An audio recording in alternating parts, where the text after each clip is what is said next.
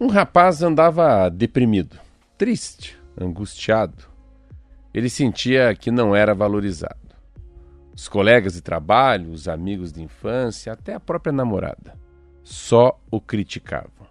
A namorada agora tinha decidido terminar de vez. Por isso ele estava achando que o mundo inteiro, todas as pessoas, não viam nele valor nenhum. Desanimado, ele passou na frente da casa de um tio dele, que era uma pessoa muito sábia, muito inteligente, e resolveu entrar. O tio recebeu e ouviu o desabafo, mas logo foi dizendo: Olha, deixa eu te contar uma coisa. Primeiro que eu tenho que resolver um problema porque estou muito preocupado. Eu tenho que pagar uma dívida, sabe? E preciso conseguir dinheiro. Você pode me fazer o favor? O favor de ir ao mercado e tentar vender este anel? Rapaz ficou chateado, pensou que, que o tio era mais uma pessoa que não o valorizava. Mas concordou ir até o mercado vender o anel.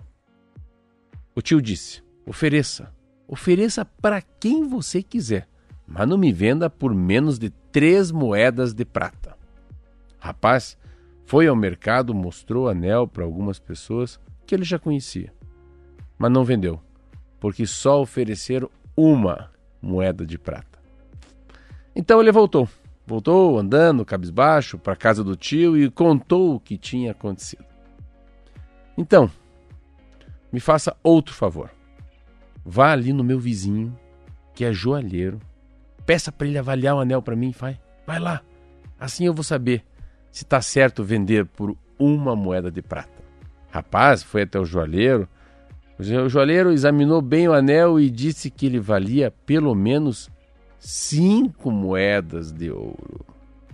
Rapaz ficou muito surpreso e voltou correndo para contar ao tio. Cinco moedas de ouro? O tio disse. Meu Deus! Você viu a diferença que faz a gente buscar? A avaliação certa? Esse é o teu problema. Você está se deixando avaliar por qualquer pessoa. Está levando a sério qualquer coisa que dizem de você. Na verdade, para levar a sério a opinião de alguém sobre você, primeiro avalie se aquela pessoa tem algo a dizer. Se aquela pessoa não tem interesses ocultos. Seja uma crítica, seja um elogio, seja uma atitude de alguém, não importa. Não se deixe influenciar sem usar um filtro. Os comentários, atitudes da maioria das pessoas não vão nos ajudar em nada. Aí o tio guardou de volta o anel, que na realidade ele nunca teve a intenção de vender.